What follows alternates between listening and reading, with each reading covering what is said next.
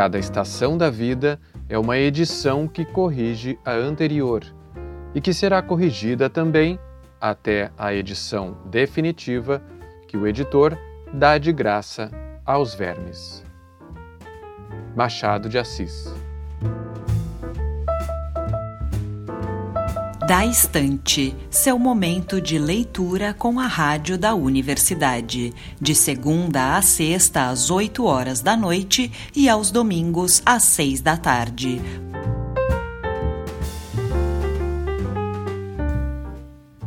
Olá, queridos ouvintes, estamos chegando com o Da Estante. Eu sou Liz de Bortoli e hoje a gente segue com a leitura de Memórias Póstumas de Brás Cubas do Machado de Assis. Para quem perdeu algum dos episódios anteriores, é só buscar o programa no blog da redação em urgs.br barra destaques rádio, no Lumina Podcasts e nas principais plataformas de áudio. E não esqueçam de nos mandar as impressões e opiniões de vocês sobre o livro e a leitura. Conta para nós o que você sentiu, pensou, lembrou com essa história no e-mail daestante@urgs.br ou na caixa de comentários do blog da redação que a gente compartilha na semana que vem.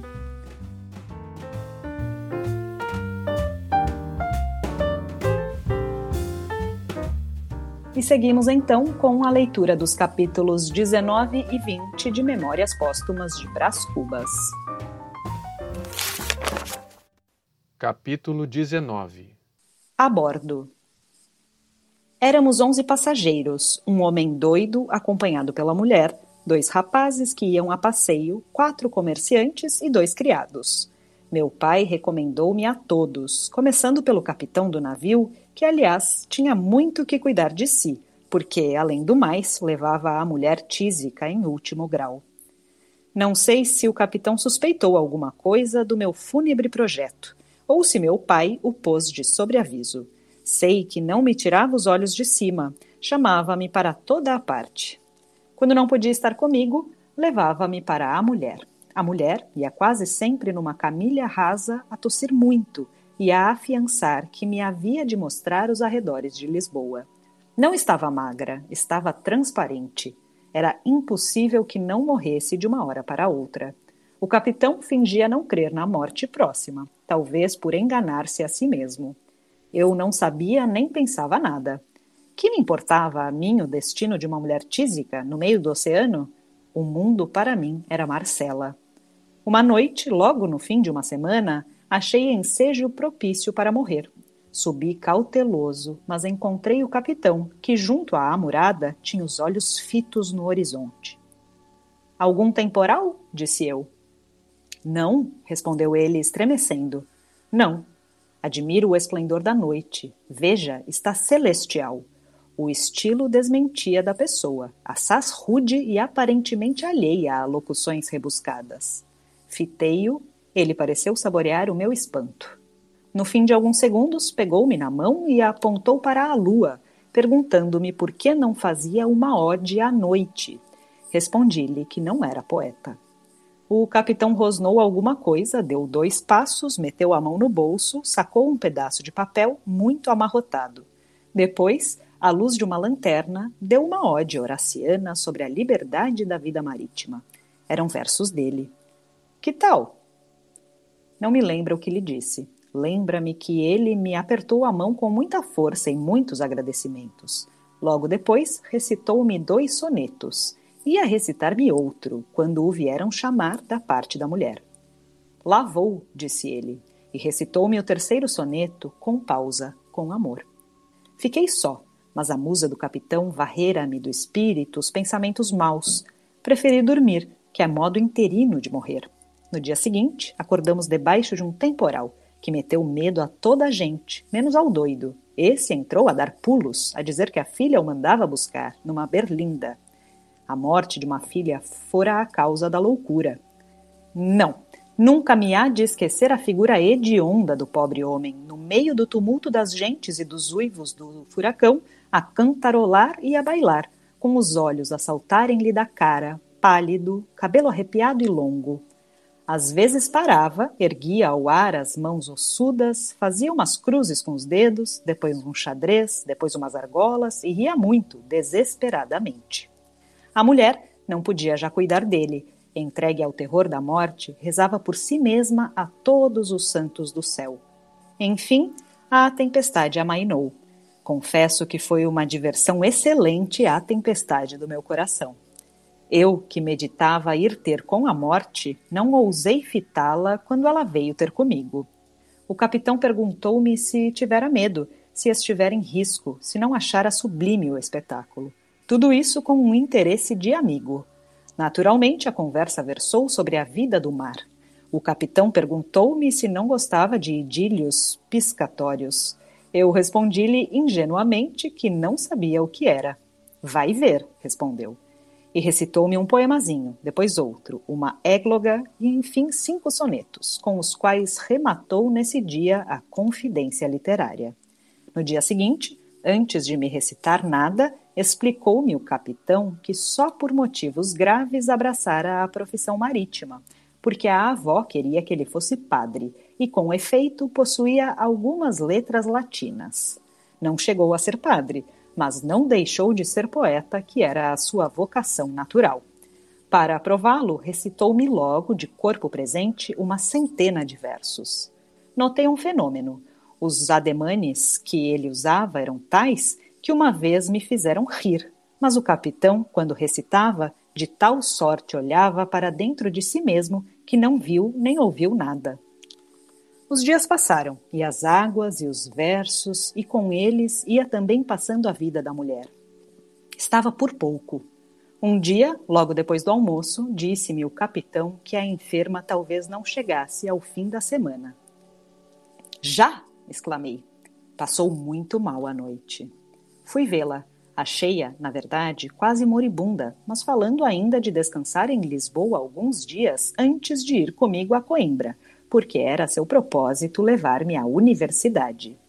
Deixei-a consternado. Fui achar o marido a olhar para as vagas que vinham morrer no costado do navio e tratei de o consolar. Ele agradeceu-me, relatou-me a história dos seus amores, elogiou a fidelidade e a dedicação da mulher, relembrou os versos que lhe fez e recitou-mos. Neste ponto vieram buscá-lo da parte dela. Corremos ambos. Era uma crise. Esse e o dia seguinte foram cruéis. O terceiro foi o dia da morte. Eu fugi ao espetáculo. Tinha-lhe repugnância.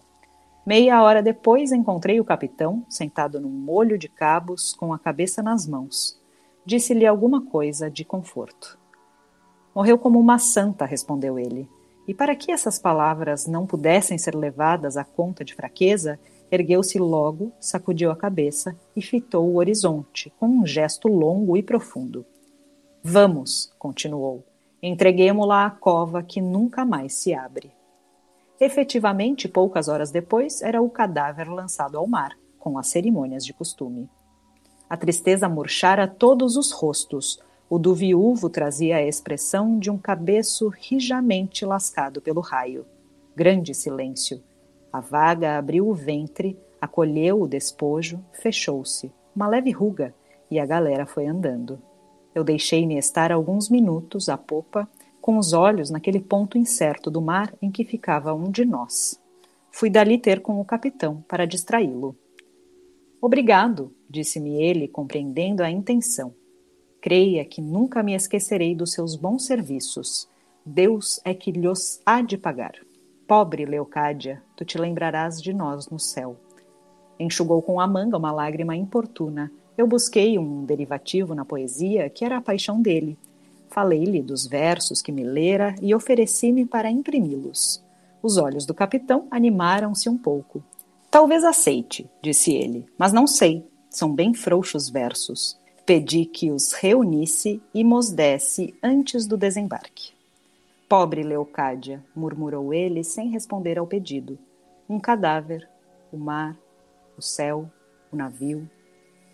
No dia seguinte veio ler-me um epicédio composto de fresco em que estavam memoradas as circunstâncias da morte e da sepultura da mulher. Leu-mo com a voz comovida deveras e a mão trêmula. No fim, perguntou-me se os versos eram dignos do tesouro que perdera. São, disse eu. Não haverá estro, ponderou ele, no fim de um instante, mas ninguém me negará sentimento, se não é que o próprio sentimento prejudicou a perfeição. Não me parece, acho os versos perfeitos. Sim, eu creio que. Versos de Marujo. De Marujo, poeta. Ele levantou os ombros, olhou para o papel e tornou a recitar a composição, mas já então sem tremuras, acentuando as intenções literárias, dando relevo às imagens e melodia aos versos. No fim, confessou-me que era a sua obra mais acabada. Eu disse-lhe que sim. Ele apertou-me muito a mão e predisse-me um grande futuro. Capítulo 20 Bacharelo-me Um grande futuro. Enquanto esta palavra me batia no ouvido, devolvia eu os olhos ao longe no horizonte misterioso e vago. Uma ideia expelia outra, a ambição desmontava Marcela. Grande futuro? Talvez naturalista, literato, arqueólogo, banqueiro, político ou até bispo. Bispo que fosse, uma vez que fosse um cargo, uma preeminência, uma grande reputação, uma posição superior. A ambição, dado que fosse águia, quebrou nessa ocasião o ovo e desvendou a pupila fulva e penetrante. Adeus, amores. Adeus, Marcela. Dias de delírio, joias sem preço, vida sem regime. Adeus. Cá me vou as fadigas e a glória. Deixo-vos com as calcinhas da primeira idade. E foi assim que desembarquei em Lisboa e segui para Coimbra. A universidade esperava-me com as suas matérias árduas. Estudei-as muito mediocremente. E nem por isso perdi o grau de bacharel. Deram-mo com a solenidade do estilo, após os anos da lei. Uma bela festa que me encheu de orgulho e de saudades, principalmente de saudades. Tinha eu conquistado em Coimbra uma grande nomeada de folião, era um acadêmico estróina, superficial, tumultuário e petulante, dado às aventuras, fazendo romantismo prático e liberalismo teórico, vivendo na pura fé dos olhos pretos e das constituições escritas. No dia em que a universidade me atestou em pergaminho uma ciência que eu estava longe de trazer arraigada no cérebro, confesso que me achei de algum modo logrado, ainda que orgulhoso. Explico-me. O diploma era uma carta de alforria. Se me dava a liberdade, dava-me a responsabilidade. Guardei-o, deixei as margens do Mondego e vim por ali fora, assaz descontrolado, mas sentindo já uns ímpetos, uma curiosidade, um desejo de acotovelar os outros, de influir, de gozar, de viver, de prolongar a universidade pela vida adiante.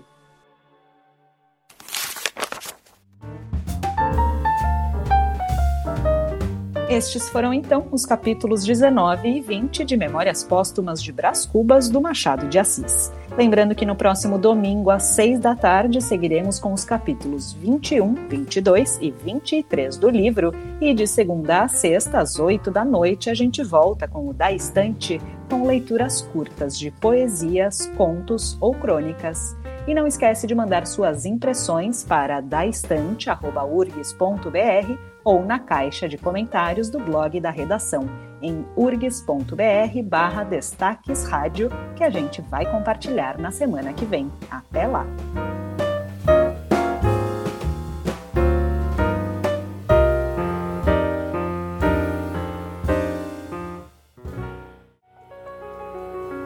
Nesta edição do Da Estante trabalharam Liz de Bortoli e Mariana Sirena.